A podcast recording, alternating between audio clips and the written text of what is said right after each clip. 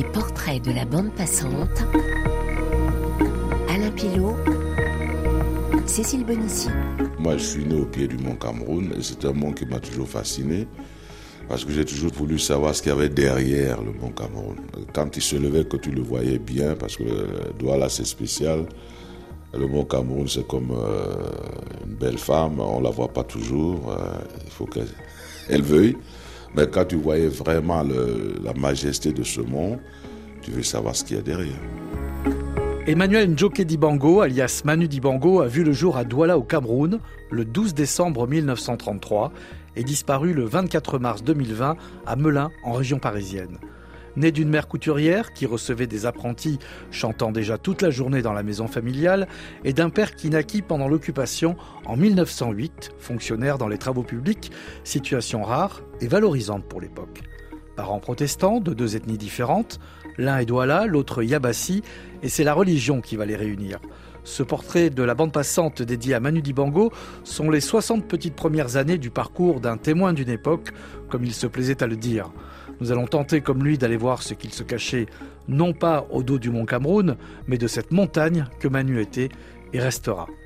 Petit Emmanuel va apprendre le douala à l'école du village où l'inscrivent ses parents, l'une des langues fondamentales de son pays, souvenir du jeune écolier. J'étais un élève, euh, disons, normal, pas surdoué, mais pas non plus euh, un bonnet d'âne, quoi. J'étais in between. Mais j'étais surtout, pendant que mes copains étaient sensibles au football, à des trucs comme ça, moi j'étais sensible au son. Donc j'allais beaucoup à l'église pour écouter le maître qui jouait l'harmonium ou des choses comme ça, beaucoup plus que pour écouter la parole divine. Hein.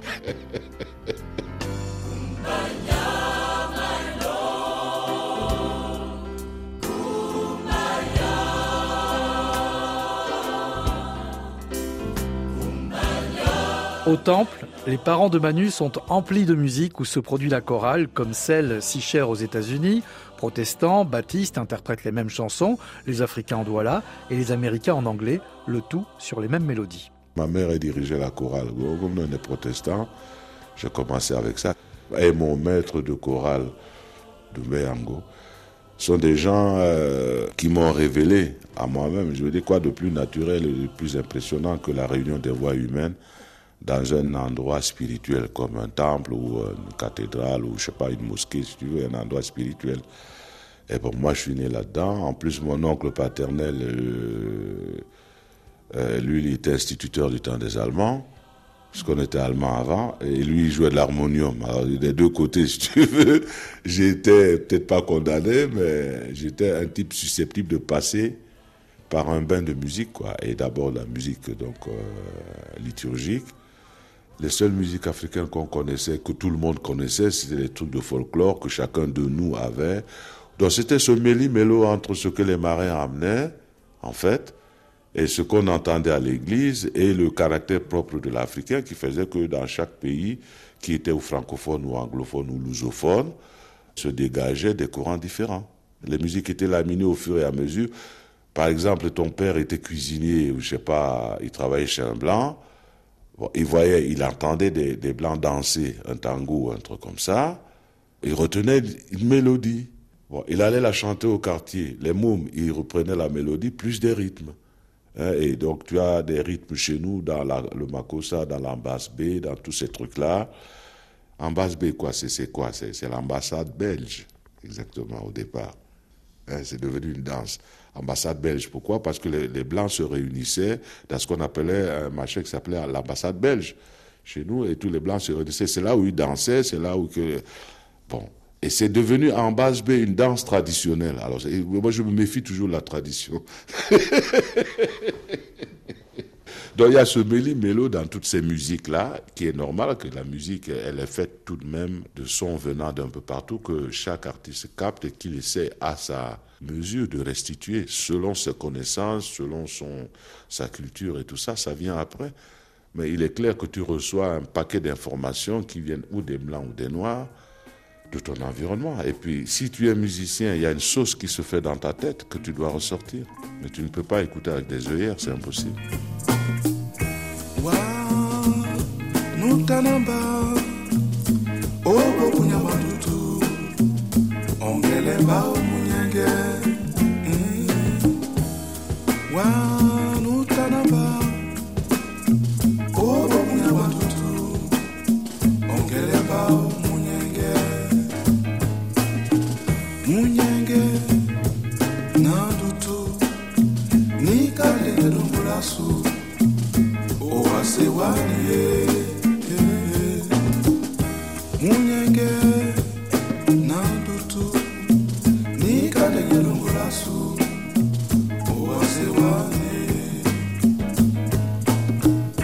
Munangim Dandutu, Joie et peine, Manu Dibango, la chanson préférée de sa maman. Enfant, Manu était très turbulent et tout de même bien élevé, mais à la dure, comme tout bon protestant, avec l'obligation d'être à la maison à 18h lorsque le paternel rentrait et l'interdiction de jouer avec ses copains catholiques, ce qui ne l'empêchera pas plus tard de bénir sa mère et son père. Très tôt, j'ai su que j'aimais la musique parce que je retenais les trois ou quatre voix d'une chorale très rapidement. Évidemment, je n'étais pas destiné à faire la musique. Euh, mes parents, encore une fois, je ne les remercierai jamais assez, euh, ont eu la bonne idée de m'envoyer en France après mon certificat d'études. J'avais 15 ans et des poussières. Et puis, il a eu la bonne idée de me payer des leçons de piano. J'ai pris des leçons de piano classique pendant trois ans. J'aimais assez bien le piano. Je ne me voyais pas en train d'emboucher un instrument avant. Alors en été 52, il s'est passé quelque chose de formidable. J'ai rencontré un Camerounais qui s'appelle Mouyo Bendedi, qui avait un saxo et qui voulait plus, à tort ou à raison, jouer du saxo. Bon, j'ai pris le saxo et ça a commencé à me chatouiller les lèvres d'une drôle de façon. J'ai laissé tomber. Mais quand même, comme j'avais rien à faire, euh, j'ai pris le saxo. Ben, on a commencé, j'ai commencé à m'entraîner. On mettait les disques de Mess Mesro et j'essayais de reproduire ce que j'entendais. Finalement, je me suis dit, il vaut mieux que je me paye quand même, hein, à tout hasard, des leçons de saxo. J'ai pris des leçons avec un professeur de saxo, j'ai pris des leçons en tout et pour tout pendant six mois.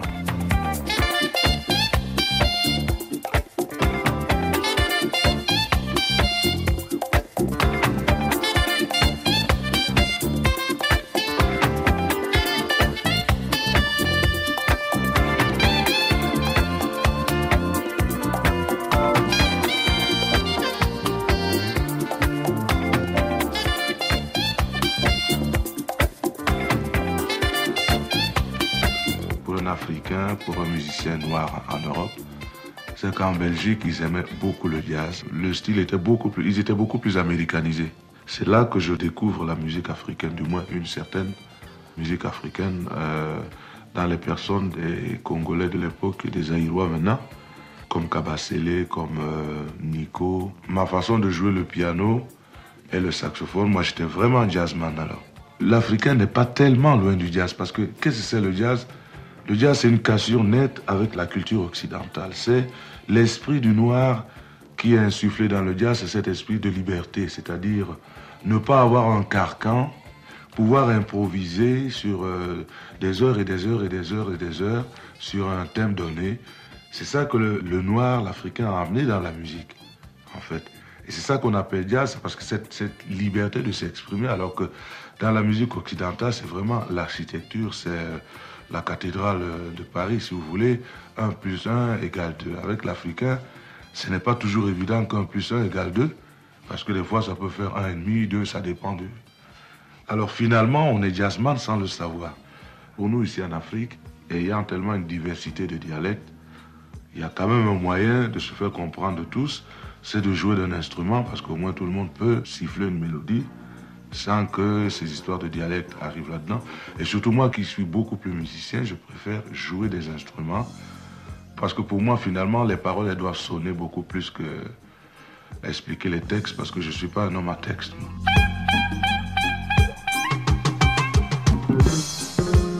Une enfance rythmée par les pasteurs et les Alléluia, il rencontre Daniel Ndoumbé Yango, son maître de chorale au temple. Formé au conservatoire en France dans les années 30, il jouait du violon, de l'harmonium, composé de la musique liturgique. Il est le premier noir à avoir véritablement impressionné Manu. Il lui ouvre les oreilles au monde du son et lui donne l'envie d'être professionnel. Mais le premier instrument de Manu fut-il véritablement le saxophone? Ça a été d'abord une, flûte en bambou, comme tout un chacun, parce qu'on pouvait se le faire avec des bambous et ensuite un harmonica. Mon père, il m'aimait tellement qu'il m'avait fait venir un, harmonica et un vélo par euh, correspondance. Donc c'était Manu France à cette époque-là. Donc euh, moi j'ai connu Manu France avant de m'appeler Manu, avant de venir en France. Et quand je vois un catalogue de la Redoute ou un truc comme ça, j'ai la nostalgie de mes parents parce que je vois qu'ils avaient ces catalogues, ils commandaient tout ce qui venait de France et c'est ce qui faisait rêver en fait. Hein. Parce que les bouquins d'école, on n'en avait pas beaucoup et il n'y avait pas beaucoup de, bouquins en couleur à cette époque-là. Les Mamadou et Bineta, ce n'était pas en couleur, c'est le bouquin qu'on avait. Et là, les trucs qui te faisaient rêver, c'était les trucs que, quand tu avais la chance que tes parents pour avoir un gros catalogue où tu, tu voyais plein de choses, des habits, des fusils, enfin des trucs, des cannes à pêche, comme on aime beaucoup la pêche au Cameroun et que j'avais un oncle pêcheur, j'en avais un autre chasseur d'ailleurs, donc les fusils, on était intéressés, les cannes à pêche et tous ces trucs-là, la machine Omnia, la, machine à coudre. Et là-dedans, il y avait aussi des instruments. Alors, il m'avait acheté un harmonica. Et comme j'étais têtu, je l'ai perdu dans la fosse des anciens un jour, très rapidement d'ailleurs. je l'ai vu partir, tu vois. et donc, il m'aimait beaucoup pour. Euh, c'était quand même dans les années 30, disons. Hein. Donc j'estime que j'ai eu de la chance. Mais bon, est-ce que je leur ai rendu cette chose Parce que je suis devenu musicien, c'est pas le rêve qu'ils avaient sur moi. Hein. Donc euh, pour eux, euh, j'étais un peu renégat, quoi. Et bon, mon ailleurs à moi se situait pas jusqu'ici, parce qu'ici c'était alors le paradis. Mais je voulais déjà aller voir ce que c'était le Nigeria, ce que c'était tous les pays limitrophes. Jusqu'au moment où mes parents m'ont appris Ah, tu vas aller en France, bah, tu penses. Euh, quelle aventure, dis Africa Une expédition sur laquelle il revient en 1991. Ça, c'était un beau jour de 49. Mon grand frère avait un correspondant en France. Après la guerre, euh, après, c'est-à-dire en 45, c'était la mode d'avoir un correspondant en Europe et des choses à ces âges-là. Et lui, il a eu un correspondant qui habitait du côté du Mans, dans la Sarthe, euh, exactement à 40 km du Mans, c'est-à-dire dans une petite ville, un grand village qui s'appelait Saint-Calais. Et son correspondant était instituteur. Et le temps que mon père décide de m'envoyer en Europe, parce qu'à cette époque-là, euh, il n'y avait pas de travail immigré, il y avait juste des élèves qui venaient, soit boursiers, soit non boursiers. Donc si tu étais boursier, c'est l'État qui s'occupait de toi. Non boursier, ça veut dire que tes parents euh, pouvaient se sacrifier pour t'envoyer euh, faire des études ici. Alors la galère, c'est que d'abord, euh, c'était 21 jours par bateau, c'est pas Douala-Marseille. pour quelqu'un de maintenant, ça paraît vraiment une affaire extraordinaire parce qu'en 6 heures, disons, tu es en Afrique. Euh, ben nous, c'était 21 jours. Puis quand on est arrivé, on est arrivé à Marseille à 4 heures du matin. Alors moi, j'avais 15 ans. Alors, avoir 15 ans à ce moment-là, avec mes bagages, mes malles, des trucs comme ça, j'étais seul et j'attendais le correspondant que je ne connaissais que par une photo. Et les blancs, j'en connaissais peut-être euh, comme ça. Il y en avait d'abord, il n'y en avait pas beaucoup à l'époque chez nous. Et puis ceux qu'on connaissait, c'était, c'était pas des copains, c'était des messieurs qui venaient travailler là et tout ça. Donc je n'avais jamais vécu réellement avec des, Européens, quoi. Mais bon, j'avais la photo du gars. Et les autres gens, leur famille venait les chercher et tout ça. Moi, à 4 heures du matin, mon gars n'est pas là, je regarde. Comment? Marseille est tellement grand, j'avais jamais vu de rue, j'avais jamais vu des trucs asphaltés comme ça. C'est l'Afrique quand même euh, d'avant 50, hein, euh, de l'immédiat après-guerre. Alors, euh, me voilà tout seul en train de pleurer parce que le gars n'était pas là. En fait, en réalité, il faisait son service militaire à Montpellier et il avait loupé le train pour venir me chercher. Imagine cette époque-là, de 4h du matin à 11h du matin, un petit gosse tout seul, perdu là-dedans avec ses malles. Et j'avais un régime de bananes que j'avais acheté à Conakry pour le fameux correspondant. Ma fille, il est arrivé à 11h, mais il y a quand même un Français qui avait fait l'Afrique, qui m'avait vu et qui a demandé à des gens de déplacer mon truc. Je me suis trouvé au commissariat du port, là, et c'est là que j'ai attendu de 5h du matin jusqu'à 11h que le correspondant vienne de Montpellier. Là alors, on a passé toute la journée de 11h jusqu'à 20h, parce qu'il y avait un train qui faisait Marseille-Paris en 12 heures. On n'était pas réservé, et il y avait encore trois classes dans le train à l'époque. Alors on a voyagé debout de Marseille à Paris, toute la nuit, 12 heures. Première galère, ma première rencontre avec le sol français.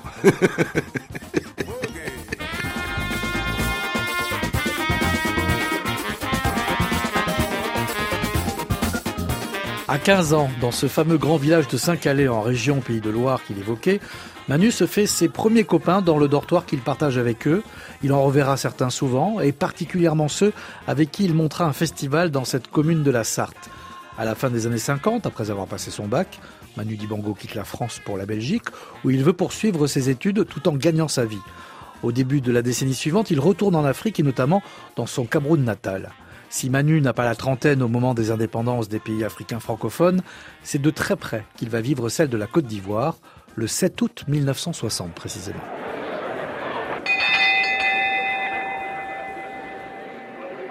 Le président Yassé essaie de calmer l'enthousiasme de la foule. Le président au fouet est maintenant debout à la table de la présidence de l'Assemblée. Il va proclamer l'indépendance en vertu du droit inaliénable qu'a tout peuple de disposer de lui-même,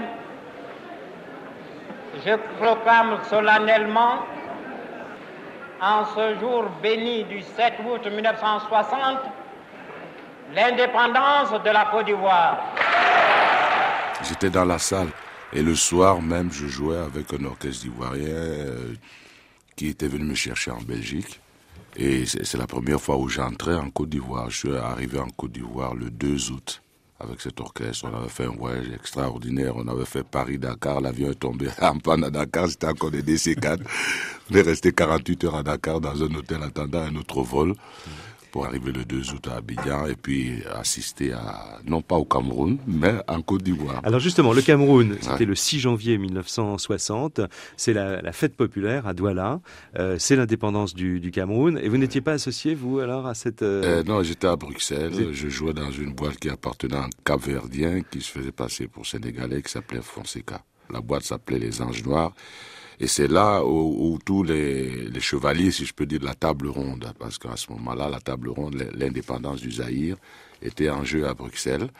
Et c'est là où j'ai connu le Mumba, j'ai connu Tchombe, j'ai connu Mobutu, parce que tous ces gentles hommes, ils venaient dans la boîte le soir et nous, on, on jouait. Donc, on voyait tous les politiciens de la première heure.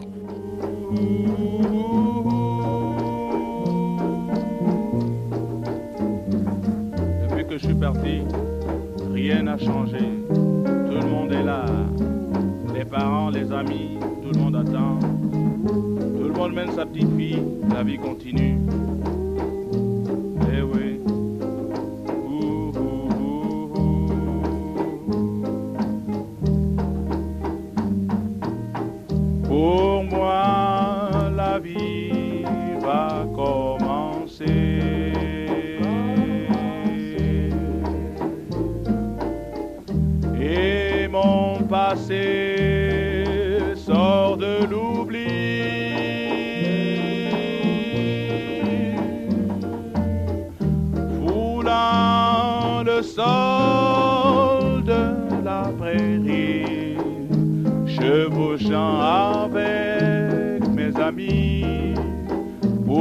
Pour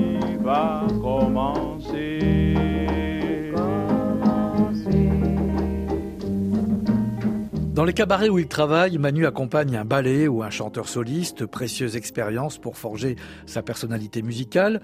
Lui, qui traite une musique comme une peinture, apprend alors à orchestrer, à mêler les sons, les instruments, à lier les couleurs entre elles. Peu à peu, il prend conscience de son identité. 1967, Manu Dibango publie son premier disque avec Alan Shelley, un chanteur de rhythm and blues. Il explique à l'époque les raisons de ce choix musical.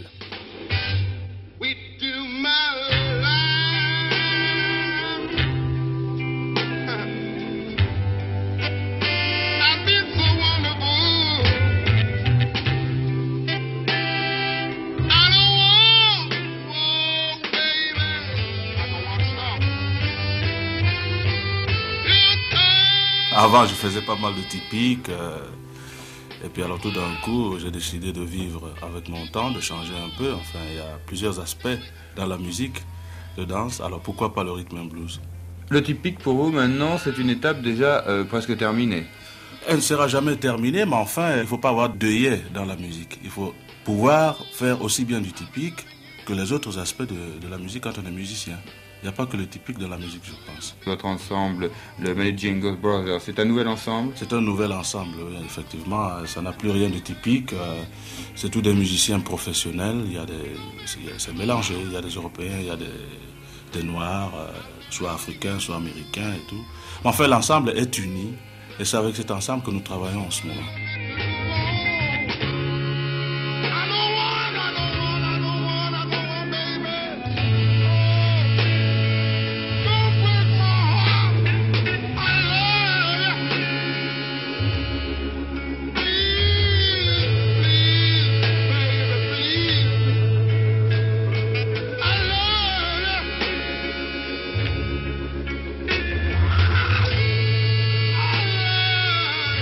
M'a convaincu parce que je voulais retourner en Belgique parce que j'avais tous mes amis là-bas. Elle m'avait convaincu elle, que c'est la bagarre, c'était à Paris. Quoi. Donc j'ai recommencé à zéro, faire Pigalle, tous les bazars. S'il y a réussi quelque part, elle y est pour 70% quand même. Hein. Elle y a cru euh, plus que moi. Elle a toujours un ange gardien. Enfin, ça, c'est des théories. Elle, c'est un ange gardien. L'aventure africaine de Manu Dibango ne va pas s'avérer si bénéfique que cela. Au début, on lui dit qu'il fait de la musique afro-occidentale, qu'il est un noir-blanc. Longtemps, il conservera cette étiquette, et bien qu'en France, on lui répète qu'il fait de la musique américaine, l'hexagone est de nouveau à l'horizon. Il était temps pour moi de, retourner parce que je sentais que je commençais à tourner en rond, parce qu'il n'y avait pas d'autre orchestre à l'époque à vraiment parler que je pouvais aller m'asseoir mon jour de congé et puis écouter. Et moi, si je ne peux pas écouter la musique, euh, c'est assez difficile pour moi de, de rester, même si c'est mon, ma propre ville, mon propre pays, quoi. Et alors, je suis retourné en France avec mes valises, mes instruments et ma femme, et très peu de sous en poche, quoi qu'on dise. Et ça a été très dur. Parce que comme je n'avais jamais joué à Paris, euh, j'avais toujours travaillé en Belgique, mais donc je connaissais personne dans le show business à Paris. J'ai donc dû commencer à, aller à la place Pigalle. La place Pigalle à Paris, c'est un lieu de rencontre de, tous les musiciens une fois par semaine qui cherchent du travail. Disons que c'est une bourse de travail. Et tous les musiciens se retrouvent là, été comme hiver, vers 18h du soir, tous les mardis. Chacun qui, au fait, euh, tu n'aurais pas un petit gala pour samedi, tu n'aurais pas un petit gala pour dimanche. En fait, les galas, on les appelait les galères. Parce que quand vous arriviez par chance à décrocher donc une galère, c'était souvent à 500, 600 kilomètres pour gagner euh, peut-être, disons, 200 francs français actuels, mais euh, avec le jeu des comparaisons, ça, fait peut-être 1000 francs CFA par semaine. Donc, pour un seul gala, il fallait se taper 500-600 kilomètres, aller au fin fond de la Bretagne ou bien au fin fond du Massif central, dans la neige, et dans le froid et les voitures qu'on avait à l'époque, euh, il n'y avait pas, comment on appelle ça, le système de chauffage et tout ça. Vraiment, c'était l'aventure et, mon Dieu, la vie du musicien est très dure. Et vous avez eu euh, quand même euh, une chance extraordinaire, c'est de rencontrer quand même quelqu'un qui avait déjà un nom dans la chanson française, c'est Nino Ferrer, je crois. Oui, ça c'était encore une autre rencontre capitale. Je jouais, je faisais partie à un moment donné, finalement, je me suis infiltré aussi, parce qu'il faut tout de même pas se laisser abattre. Je me suis infiltré jusqu'à jouer dans l'orchestre de Dick Rivers. Du moins, j'ai répété pendant deux mois avec lui pour faire que trois galas ou quatre galas, je crois. Et à l'occasion d'un de, ces galas, il y a Nino Ferrer qui avait déjà un nom, et du moins qui commençait à devenir une euh, vedette importante, qui m'a vu et qui m'a demandé si ça m'intéressait de jouer avec lui. Pensez bien, quand je gagnais 200 francs ailleurs par semaine, avec lui, c'était au moins 250 francs tous les jours euh, pendant des tournées. Alors c'était vraiment un rêve inespéré pour un musicien. D'abord, j'y ai pas cru, puis 15 euh, jours après, euh, bon, il m'a appelé, je suis venu avec un culot monumental parce qu'à l'époque, je n'étais pas organiste, mais je me suis fait passer pour organiste. Il a fallu que j'apprenne en 24 heures pas mal de choses. Finalement, je suis resté avec lui de fil en. Nous avons commencé à enregistrer ses propres disques. Les portraits de la bande passante. Alain Pilot. Je vends des robes, des pulls et des manteaux, des bas, des pantalons, des sacs, des ceinturons, des slips et des manchons de toutes espèces qui me font tourner en bourrique. Je vends des robes de toutes les qualités, en laine, en soie, en fibre de coton, en fil ou en nylon, avec toutes sortes de noms de toutes espèces qui me font tourner en bourrique. Si j'aurais pu, j'aurais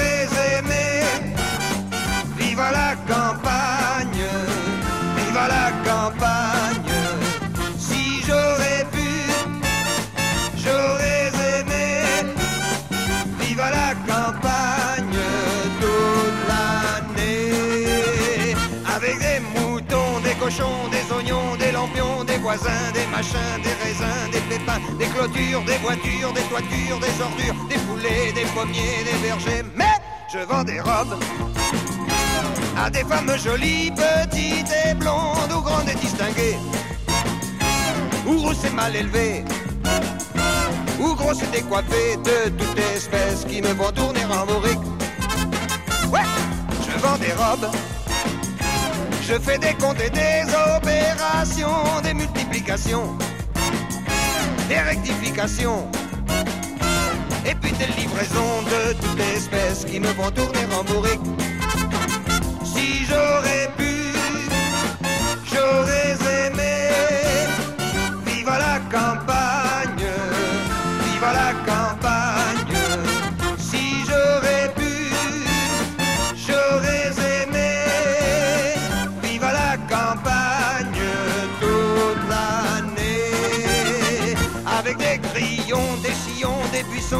poissons, des cloches. Avec Nino Ferrer, Manu Dibango, que vous accompagnez dans ce disque à l'orgue. D'ailleurs, c'est vous Mhm. qui avez fait l'arrangement de, de cette chanson en fait. Vous êtes resté longtemps euh, Nous sommes restés deux ans quand même, euh, de 67 à 69. Et d'abord, je suis entré chez lui donc comme organiste. euh, et puis c'est après qu'il a découvert que j'étais saxophoniste. Et finalement, je suis devenu chef d'orchestre chez lui et j'ai commencé à faire entrer des compatriotes chez lui. C'est comme ça que Jeannot Karl Mandenet est entré chez lui comme bassiste, je crois bien en 68. Et puis d'autres après. Et lui, il m'a permis donc d'apparaître pour la première fois à la télévision en France, ce qui, mon Dieu, était très difficile avant.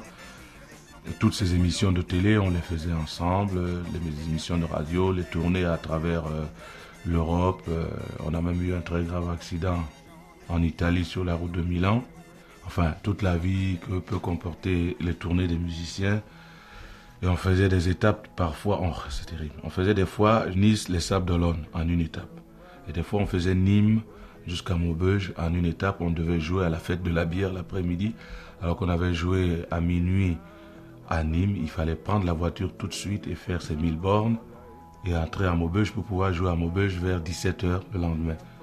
Ce genre de choses, si bien que des fois, on faisait des tournées d'été, on faisait 20 000 km en un mois à travers la France. Et quand vous connaissez la France pendant les vacances, que tout le monde descend dans le midi, et qu'en principe, les tournées, c'est dans le midi que ça se passe, c'était vraiment le slalom perpétuel. À suivre dans le deuxième épisode de Manu Dibango, l'officier des arts et lettres qui évoque le métier, la composition, l'inspiration et bien sûr sa révélation, Sol Makossa. This said.